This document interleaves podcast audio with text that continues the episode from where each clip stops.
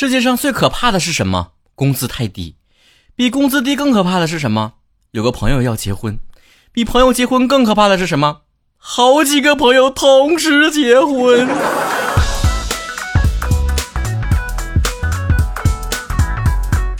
有天呐，有个朋友抱着他家孩子来我家玩儿，我带孩子在家楼下逛啊，抱着孩子啊，稀罕稀罕。那自己没有，我就稀罕稀罕别人的呗。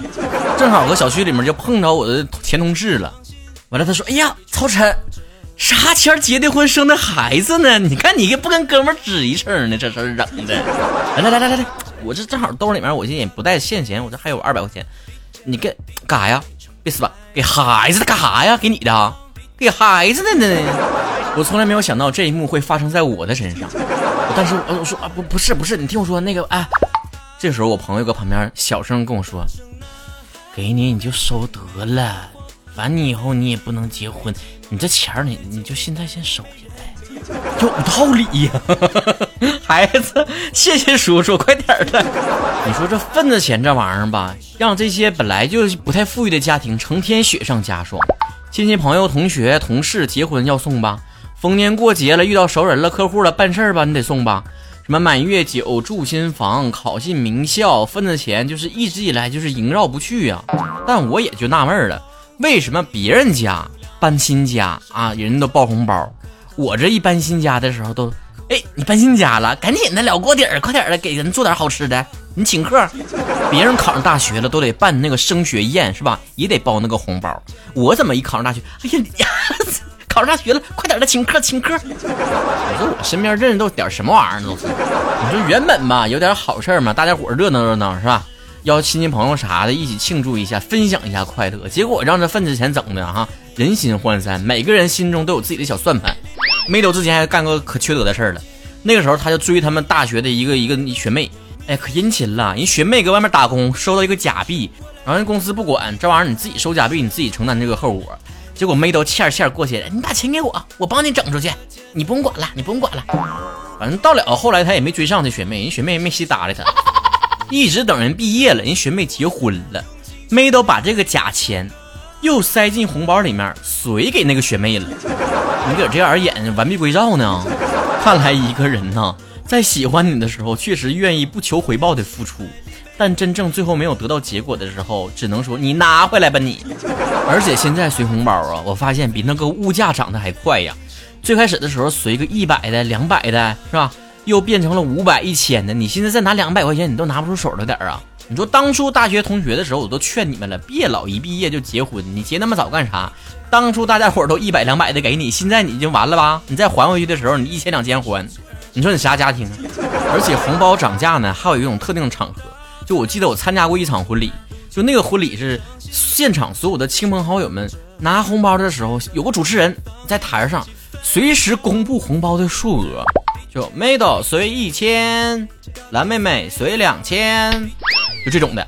前面可能有那么一个人啊随的多了，后面排队的人纷纷往里面偷偷再加点钱。你说咋连随份都开始内卷了呢？你说这关系真好吧？随点就随点了，是吧？相互之间的咱也不差这点钱。咱也不是抠搜那人儿，但关键有的人呢，你一给你发消息的时候，你根本就想不起来这是谁。就前段时间就有人加我微信，还说呢，你知道谁不？我说啊，你曹子高吗？他说啥玩意儿高不高？我是王大宝。王大宝谁呀？不是我的粉丝，倾城的粉丝。跑路了，来我这儿了。我说你呀，你可真是就忘了老同学呀？我不你小学同学吗？忘了？小学同学。你不知道我现在记性就属于 那事儿都是论秒去忘记的吗？我说啊，那你谁呢？我说完了，你这出息了，把老同学给忘了。我这那前儿小学二年级时候坐你后座的嘛，忘了那自来卷儿。我寻思啊，哎，是不是那个口外演习那个？然后二年级语文都能留好几年级那个？后来他就再也没跟我说话了。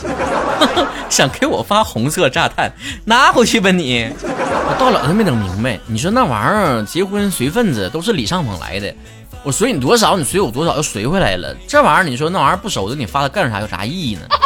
后来我结合自己的经验之后，我就发现了，哎呀，有一些确实不用再随回去了。像我这种就是结婚已经遥遥无期，甚至没有没有指望这种的，可能这辈子就不用还给我了。即便我是熬到了哪一年，终于结婚了，可能跟他已经好几年都不联系了。他当时好意思给我发请柬，我不好意思给他发了。我这么一不好意思，哎，他就得逞了。你说这种人多损？你说你娶个媳妇儿，嫁个老公，我还得出钱，咋的？众筹呢？一三五归你，二四六归我吗？反正以前呢，关系不是特别熟的人给我发请柬，我肯定不去。但后来我发现了比不去更邪乎的，我去了，吃了，不给钱。但这种事儿呢，我只停留在想法上，我没有实际操作过。但我是亲眼见到过，有一些人呢，去参加婚礼可是不亏呢。婚礼前几天就秉持着即将要吃自助餐那种心情，好几天不吃饭，饿肚子，到现场一顿炫，不光自己去，还带上七大姑八大姨、烂面四舅嘛，差不点把同事也叫去一起团建，总共也就随那么二百块钱，连吃带拿的。哎，没等你吃完呢，他就过来收桌了，桌上一只鸡，右手一只鸭。胸前还捧着一锅羊杂汤啊，咿呀咿嘚儿喂，嘎吱窝还夹着两只皮皮虾。而且随着科技的进步，我发现现在有人越来越不要脸了。那天又有个跟我不熟的人给我发请柬，我说不好意思啊，没有时间去不了。他说没事儿，那个可以在线支付，而且把二维码给我发过来了。既然你都把事儿做到这个份上了。我只能小手轻轻的一点，把你举报是网络诈骗了。这每一个收到请柬的人呢，肯定都得掂量几个问题。第一个问题，该不该送？那种停留在表面寒暄的，或者是那种追忆当年情的，啊，现在已经情都流淌的差不多了，大家心知肚明的，可能就有一个感觉说，去吧，重情重义；不去吧，也合情合理。你就纠结完那种你该不该去的，你就得合计送多少合适。你跟朋友之间、同事之间、同学之间都有个亲疏远近吧？就算是亲戚，你得算一算隔多少层啊？像我们这代人，是不是除了直系的之外，根本都不认识？那种我小的时候还抱过你呢，那种就算了，是吧？你掂量你自己送多少钱，你还要考虑别人送多少钱。你有一个同事结婚了，是不是一群同事都得研究说我们有个什么价位？你比别人给的少了啊，说你这人抠门儿；你比别人给的多了，又说你这搁这充大蒜。